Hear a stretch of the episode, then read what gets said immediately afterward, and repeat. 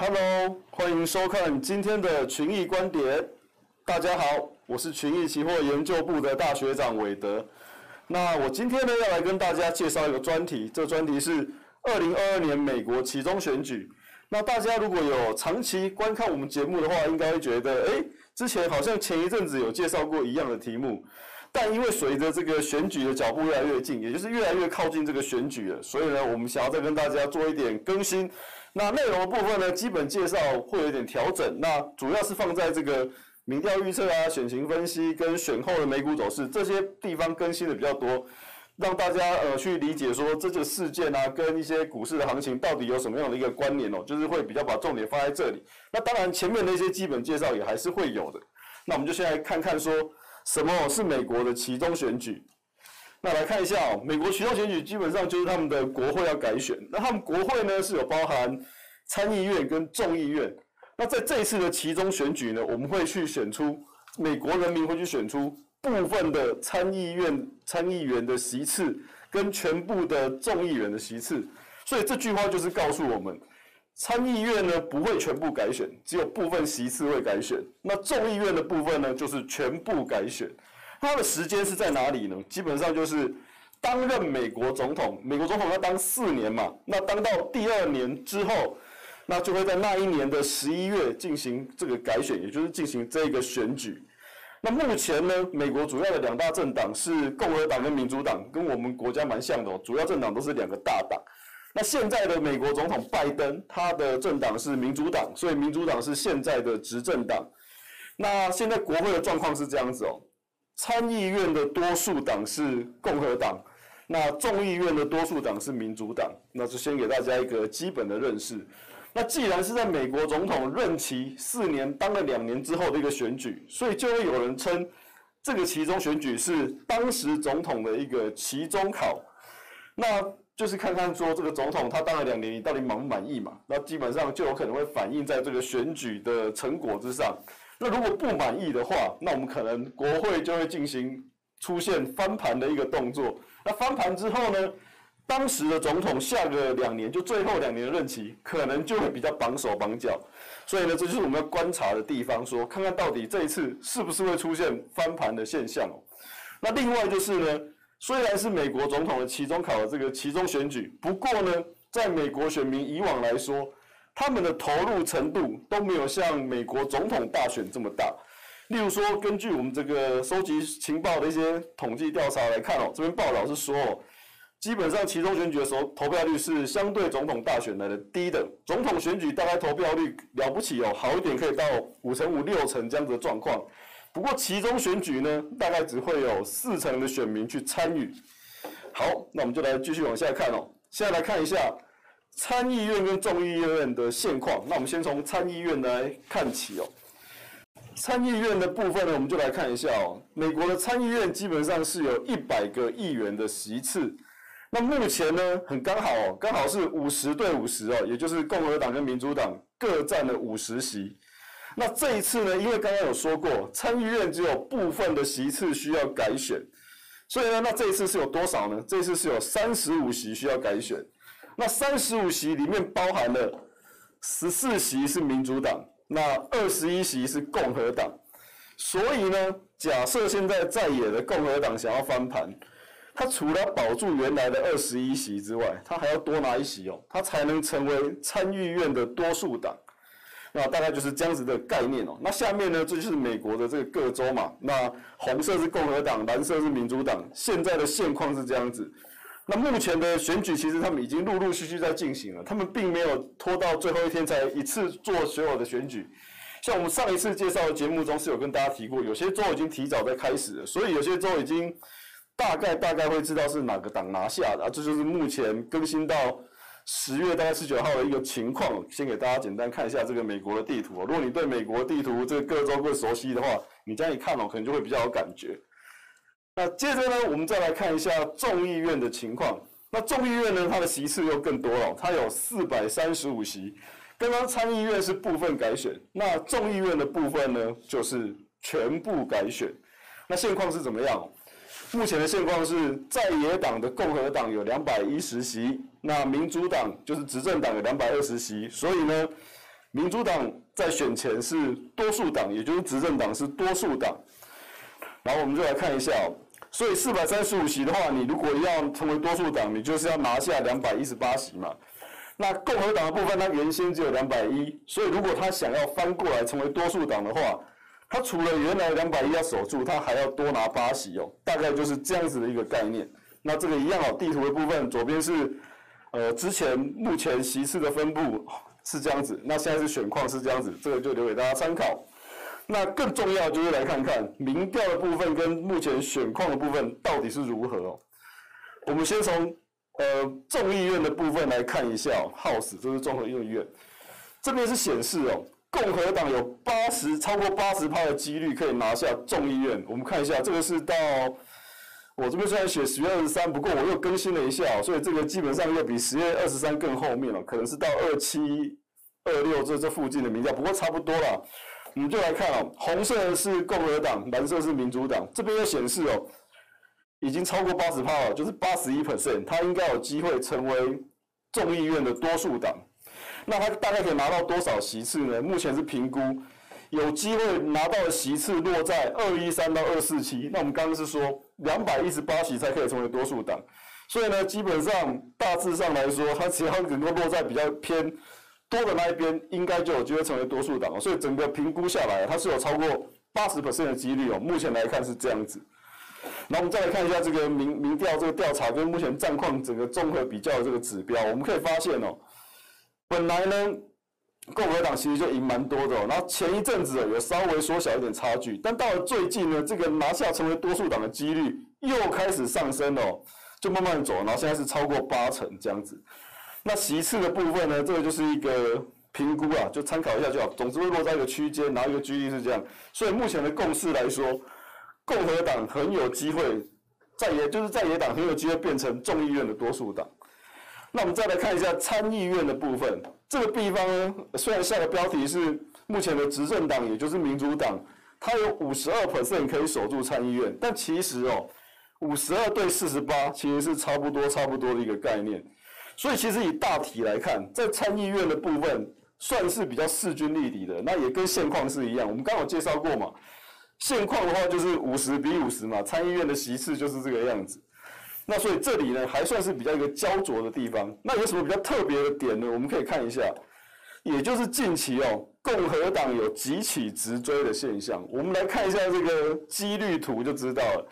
我们可以发现，共和党基本上在十月以前，它要成为多数党的几率是一直下降，一直下降的。可是呢，到了十月以后，就没有再往下掉了，而且这个成为多数党的几率慢慢的往上升哦，就是跟共和党的这个对战这个战况就开始拉近，比数开始拉近的意思就对了，两边开始缩小这个差距。那目前就是说到五十二对四十八哦，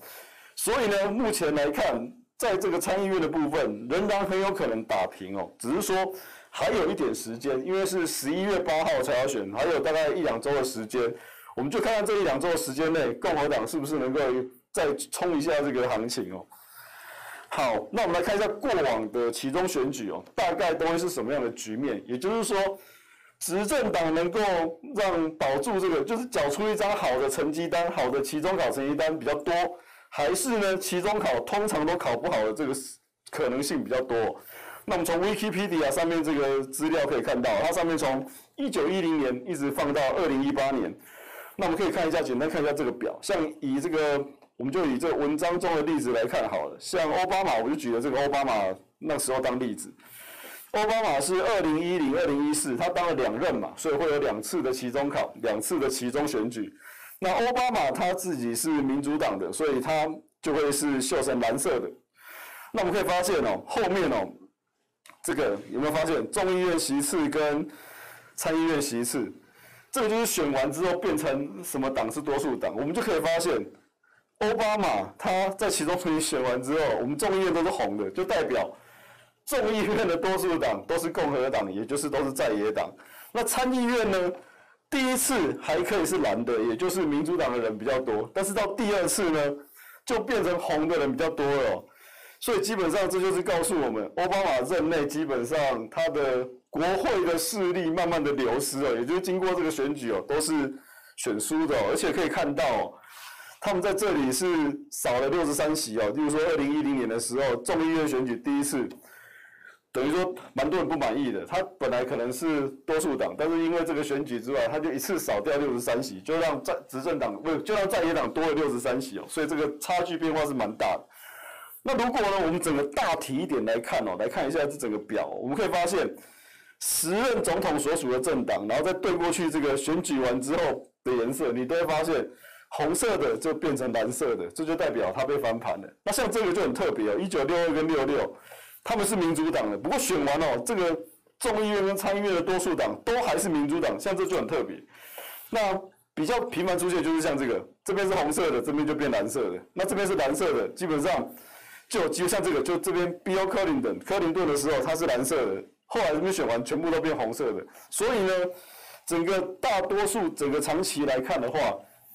失去席次的机会是比较大的。那我这边有点混乱了，我们再换另外一张图表让你看更清楚喽。这里，这怎么看呢？基本上就是跟刚刚的那个表是一样的，我们就直接抽其中众议院来做一个计算，就感谢这个资本资本资产管理公司他们做的这个表。我们把众议院的席次变化拿出来看，左边这个就是负的，右边就是正的。然后我们可以发现哦，每次选完，基本上执政党的席次都是掉的，都全部都是负的，负的，负的，负的，负的，负的。所以呢，他们算了一个平均哦，只从一九三四年调查到二零一八，在这二十二次的期中选举，执政党平均会失去二十八个众议院的席次，以及四个参议院的席次。那整个这个统计的期间里面呢，执政党只有在两次的期中选举后，可以在参众两院都增加席次，所以有一个小小的结论就是，只要是期中选举后，执政党通常都会失去席次，那记住这个概念就可以了。好，那另外就来看一下哦，总统的支持度绝对跟这个选举是有关系的，所以才会说这个选举是总统的期中考。那我们就要来看看拜登的支持度到底是怎么样哦，它的走势到底是怎么样？那我会发现左边这个呢，就是根据一个美国知名的民调网页做的拜登的支持度。绿色的部分呢，就是认同拜登拜登的；橘色的部分呢，就是不认同拜登的。那我们就可以很清楚的看到，大概在八月的时候吧，八月的时候，对。认同拜登的人就跟不认同拜登的人出现这一个交叉了，也就是认同拜登拜登的人开始变少，然后支持拜登的人开始变成多数了，那个不支不支持拜登的人开始变成多数，然后一直到现在哦，基本上这个拜登的支持度大部分都落在五十 percent 以下，然后呢，在今年六月的时候甚至跌破四十 percent 一阵子哦，大概就是这一个区块。那现在呢，一直到十月二十七号更新这个表，呃，这个支持度大概是四十二点三 percent。那不支不支持，也就是不满意度就是五十三 percent 哦，就可以看一下。那拜登民意就是相对低迷的情况下，就会是对成对这个其中选举是一个阻力的。那我们再来看看拜登过去跟呃拜登跟过去的一些美国总统、美国元首他们的同样期间的支持度在什么情况，来做个比较，看看拜登是不是。诶，有比以前的总统稍微好，或者是稍微不好。虽然我现在拜登的支持度不高，但我可能还是有可能比过去历史的某些元首好吧。就是一起评比一下，看看到底是怎么，是不是这，是不是这个样子哦？我们就来看一下，就根据这个盖洛普民调发现哦，拜登在同期的支持度可以说是近年总统最低的哦。这是统计这个一直到第二年，然后那个到六月，当到第二年。第二第二个总统任期，第二年的总统任期的六月时候的一个评比哦，我们可以发现哦，拜登的支持度达到四十一分哦。那我再来看一下过去历年总统，那历年总统最低分的那一位哦，扣除拜登不算是川普哦，他拿到的是四十二分，在二零一八年六月这个盖洛普民调去评评的时候，但是呢，拜登硬是比他多了一分哦，所以呢，以评到第二，呃，当到第二年的那个六月的时候的支持度来说，拜登算是排最后一名哦。那以这样子的看来看的话，其中选举对他可能更是不利的。所以呢，我们就要看看哦，如果其中选举拜登真的被翻的话，那会遇到什么样的问题嘛？那就是第一个就是刚刚讲的，拜登现在的支持度每况愈下，就有可能选取呃激起这个浪潮选选举，也就是激起在野党的选民的一个反扑哦，引起红色浪潮，让共和党可能有机会成为国会两院的多数党。那如果是这个样子的话呢，怎么办呢？拜登在选前推的一些法案，其实就已经不是推得很顺利了，就已经蛮吃力了。那如果你的现在的国会呢，又变成执政党不是做多数党，都是在野党为多数党的话，他想要再推其他的法案，可能就会更加的动弹不得。所以这个是要一个注意的地方。那如果真的其中选举选举结呃结果不利执政党的话，对拜登的施政来说，绝对是雪上加霜的哦。那另外就是连任的问题嘛。如果我这边选输了，我二零二四拜登想要连任的话，可能会不利。而且甚至现在还有传闻说，川普想要东山再起了。那如果共和党可以拿回这样子的优势，然后搭配川普的声势又再推起来的话，那拜登川普再一次对决，那这样子可能真的就会对拜登比较不利。好，那讲了这么多。对市场的影响到底是怎么样？我们等一下就来看看选举跟市场的一些关系。那主要呢，就是看选举跟股市的关系是怎么样。我们就先来看看其中选举的那一年整年的平均表现，就是历史以来有其中选举的那一年整年的平均表现到底是什么样子哦。然后比较没有其中选举的年度，那个走势又是怎么样？所以左边这张图呢，就告诉你一切了。我们来看一下。这个是标普五百指数从一九三一年以来的平均报酬。那蓝色这一条线呢，就是取所有在这个范围里面有其中选举那一年的标普五百走势，把它做一个平均，就长这个样子。黑色的部分呢，就是在这个呃时间期间里面，标普五百指数不包含其中选举的所有年度，我们就把它平均一下。那很明显可以发现哦，其中选举那一年呢，基本上在十月以前。走势平平啊，起起伏伏，载浮载沉。但是呢，只要没有不包含其中选举的那些平均，哇，气势如虹啊，基本上是一路往上窜啊。这就是一个很大的差别哦。那跟今年就有点像哦。那今年呢，呃，也不能说有点像，因为今年要特别的疲弱，因为除了政治的因素之外，还有俄乌战争，然后引发了一些通膨的问题，所以今年的股市是特别弱的。某个角度也算是。表示特别弱的意思是没有错，不像以往哦，就是气势如虹一路往上。但是呢，其中选举年都有一个特色，也就是可能在十月靠近十一月的时候会有行情的发动。那因为其中选举都是在十一月初，那我们可以发现，你说选前嘛，什么选举行情上涨也就算了，但是呢，在十一月之后，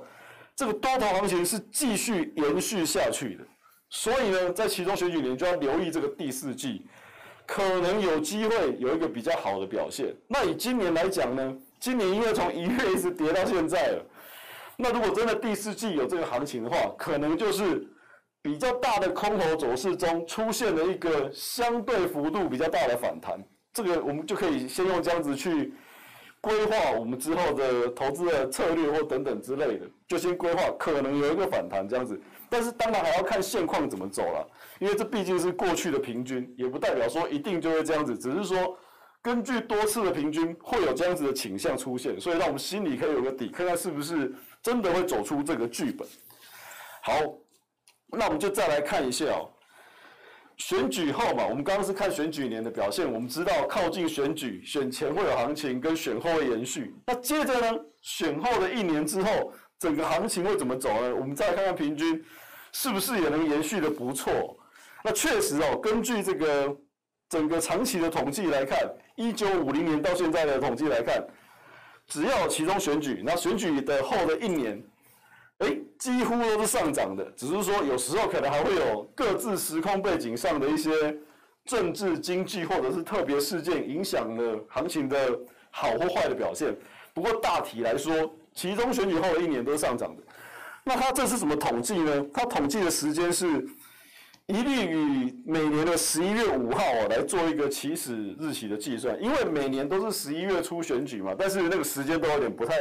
一定，就是它没有固定是哪一天，所以它整个统计的资料就是一一律选十一月五号为计算的起始点。那就是这样统计的。然后统计一年，大家可以发现了，有时候好的时候三十几趴都有，二十几趴，那不好的时候可能就是个位数。但怎么看，全部都是上涨的哦。那所以呢，去平均一下，一年的平均报酬率在其中选举后是有十五 percent 左右。那其所有其他年度，也就是不含其中选举的年度，整年这样来看哦，是七点一 percent。好，所以呢，有其中选举年的后一年，通常是又较强的。但是我还是要必须提醒大家，因为现在是时空背景比较不一样，就是通膨啊，各式各样的问题可能都还是存在。那假设呢，这些问题可以得到妥善的处理与解解决的话，或许其中选举后的一年。会有比较不错的行情，但是呢，在这些问题没有解决的情况下，这个行情可能就会受到打压哦，这是大家要注意的。否否则就是落差就不会这么大了嘛。你看，像一九八六八七就只有涨一趴，二零一一到一二零一零到一也只有涨三点七趴，但其他有些时候是涨二三十趴的，一定会跟当时的环境是有一点关系的。好，这点也绝对要列入考虑，因为我们做投资或做交易都是要考量风险的，风险绝对要摆在前面。那最后呢，我们再来看一下单个月的一个变化是怎么样。那这边拿到的数据是从一九九四年到二零一八年这期间的七次的期中选举，选举当月，然后往后的十三个月的平均变化是怎么样。所以呢，这个一的意思就是十一月的意思，二就是十二月，三就是隔年的一月，四就是隔年的二月，横轴就是这样看的。所以我们可以发现，其中选举当月十一月。基本上呢，上涨的机会比较高，但是次月呢，好像会稍微弱一点点。但接下来呢，就一路气势如虹哦，就跟我们刚刚讲的，进入第四季会比较强一点点。然后呢，可能中间有一点小整理，可能就是这个选举后的下一个月，然后接着就继续往上涨。也有延续到刚刚的统计资料，后一年呢，几乎都有机会是走阳的嘛，所以。选举后会连续强几个月，平均来说，近期来看的趋势大概是这个样子哦。所以呢，顺利的话是有机会，整个半年是还可以的。但是就是像刚刚讲的，当时的时空背景，每个呃每次的时空背景不太一样。现在我们有着比较大的问题在困扰的，但如果这些问题可以妥善的得到解决，可能就有机会反映到比较接近这样子的多头表现的水准。那如果这些问题没有解决的话，或许股市就变成本来要好嘛，但是有一堆问题，它变成就是变成比较温吞盘整的走势这样子，也有可能是这样。那如果说我们的外在环境的问题恶化的又很严重又很大的话，那反而可能就会变弱，就不是像这样子这么好了。所以这个这个部分，我们大家在市场中的交易者还是要持续的追踪下去哦，就是且战且走，边观察，才能够看看说是不是能够验证这样子，就是呼应这样子的统计表现。好了，那以上呢就是靠近美国其中选举后的做的这个专题报道了。希望这些数据哦可以帮助到大家哦，然后在市场上可以无往不利哦。那有机会我们就在下次见喽。那今天的群益观点就到这里，拜拜。